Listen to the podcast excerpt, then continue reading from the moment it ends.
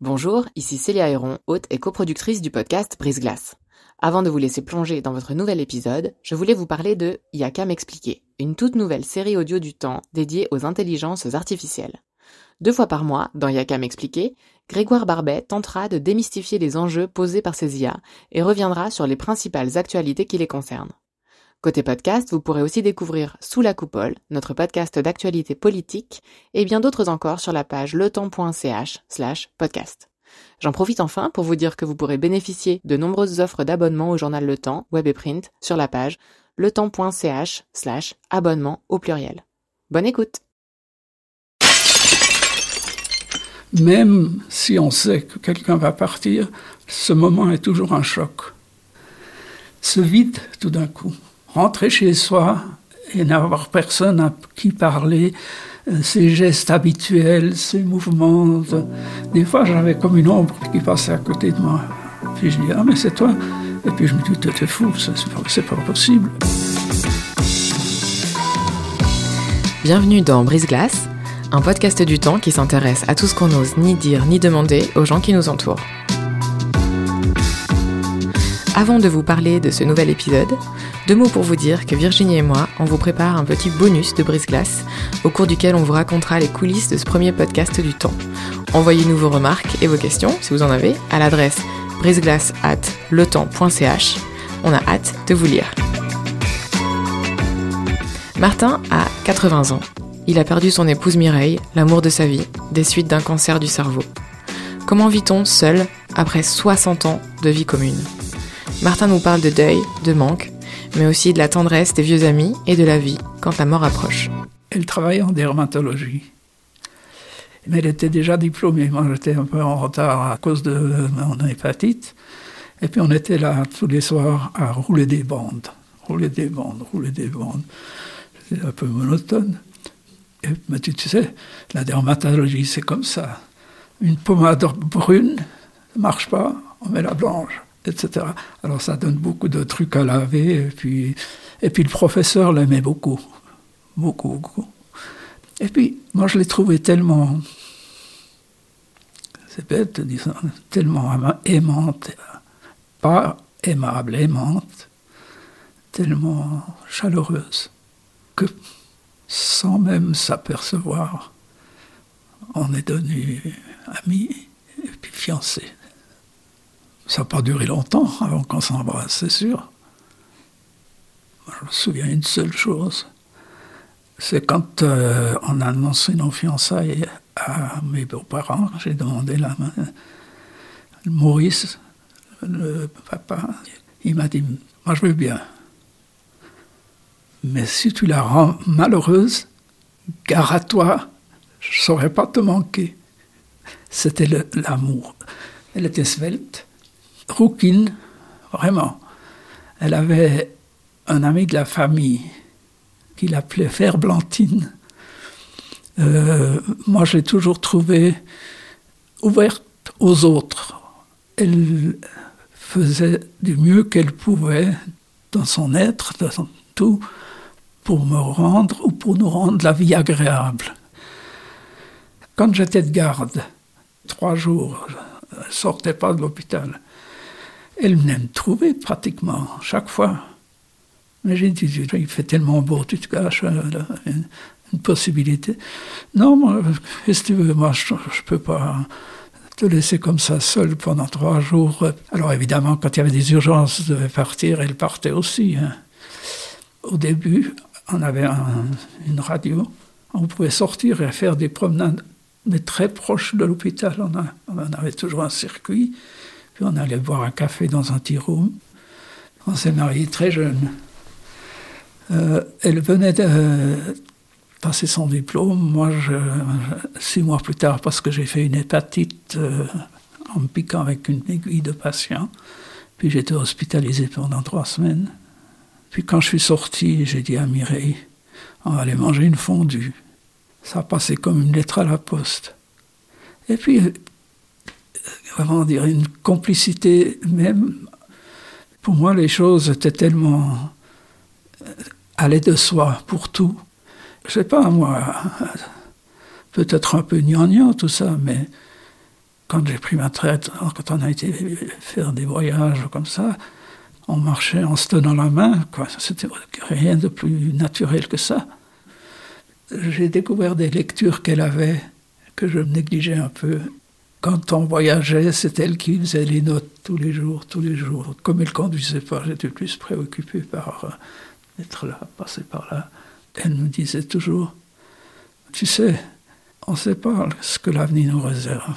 Essayons d'être le mieux possible ensemble, de partager les moments intenses. Et puis, chaque jour, quand on est, c'est une nouvelle naissance, hein, quand on, à partir d'un certain âge. C'était quelqu'un qui n'avait jamais, jamais, jamais le moral à zéro, jamais. Elle était toujours souriante, physiquement. Euh, une fois, on était dans le train, et puis un monsieur qui était assis en face et puis me demande Elle a quel âge, votre fille? On a bien rigolé.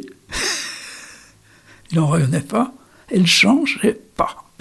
Sur la fin, évidemment, les bras un peu. Mais le visage restait étonnamment jeune, jeune, jeune. De savoir quand même qu'elle ressemblait à ma fille, ça m'a dit tiens, elle change vraiment peu, hein, ou pas. Quand elle est décédée, presque tous ses camarades de, de volée sont venus. Et évidemment, on m'a demandé de s'exprimer. Puis moi, j'ai mis de la musique. Elle voulait pas de pasteur. Elle était toujours un peu contre, je ne sais pas pourquoi. Il faut dire que quand on, s'est marié, au préalable, on voit un pasteur. Hein. Je sais pas comment c'est maintenant. C'était un petit parfaitement désagréable, glacial. Je sais pas, un cul pincé, quoi. Je pense pas que c'est ça, mais elle dit, moi je me sens plus en communion avec euh, cet être qu'on n'a jamais vu, qui existe peut-être, quand je suis dans la nature.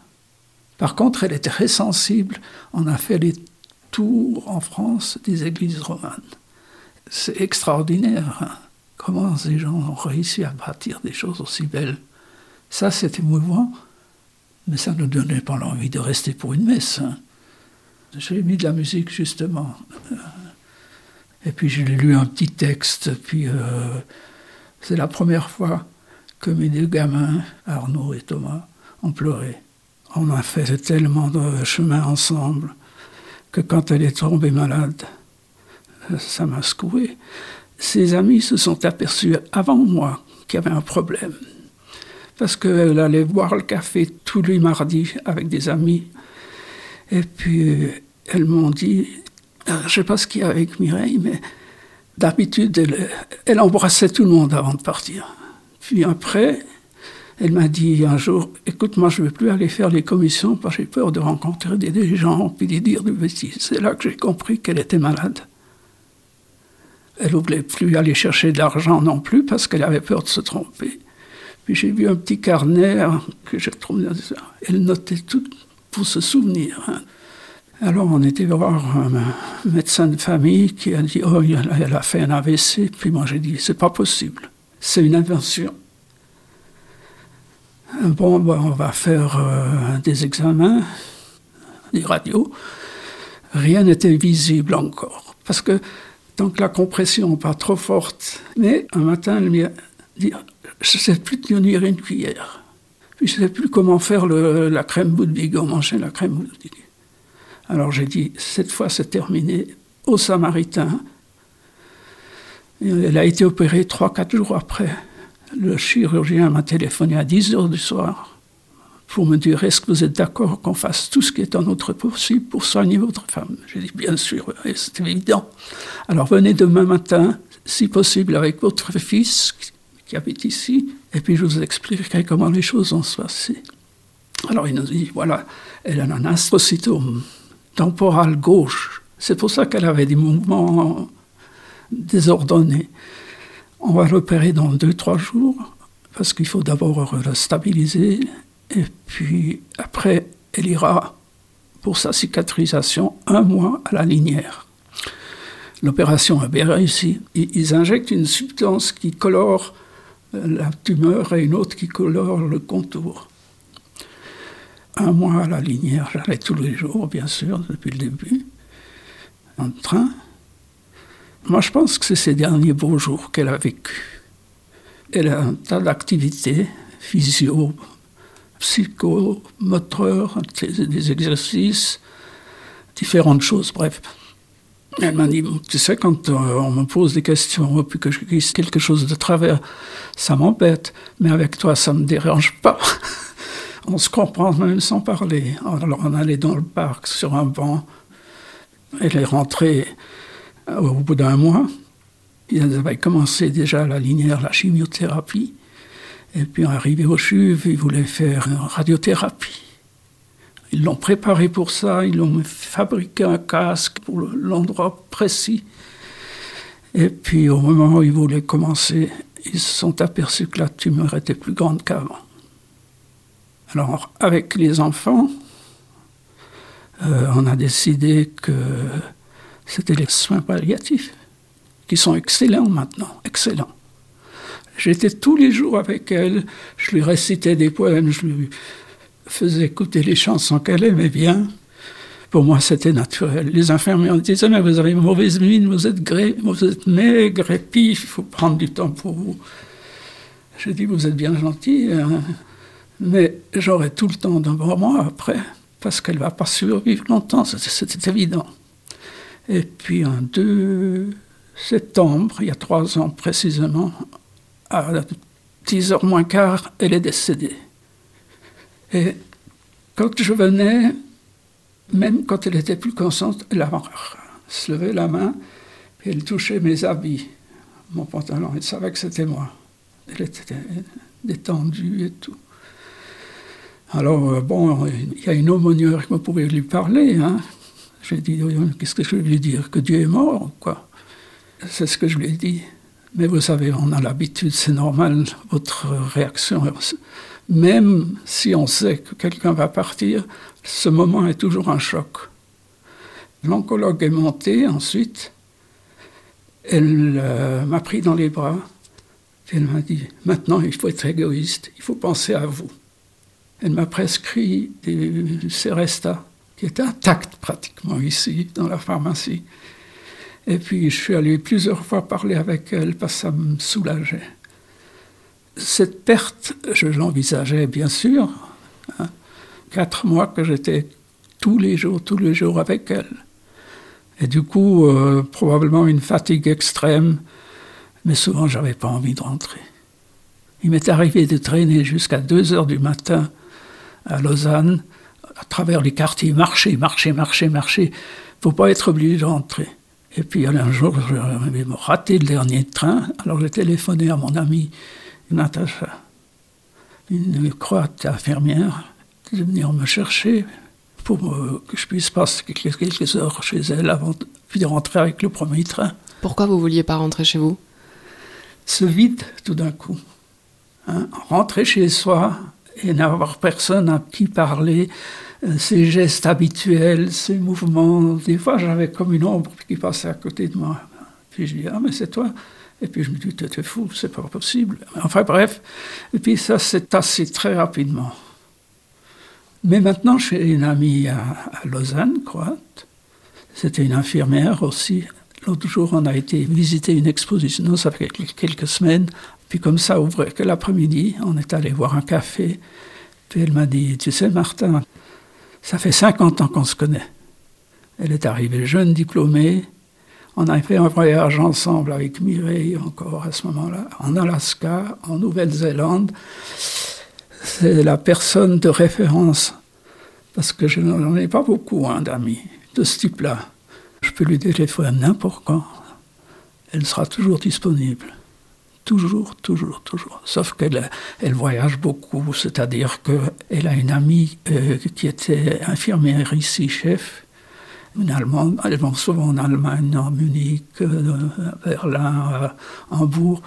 Mais elle me dit, voilà, de tel jour à tel jour, je suis pas là, c'est pas la peine de me téléphoner. Autrement, des fois, on se rencontre, on va manger ensemble. Chez elle, souvent. La dernière fois, moi j'avais un peu de peine à, marcher.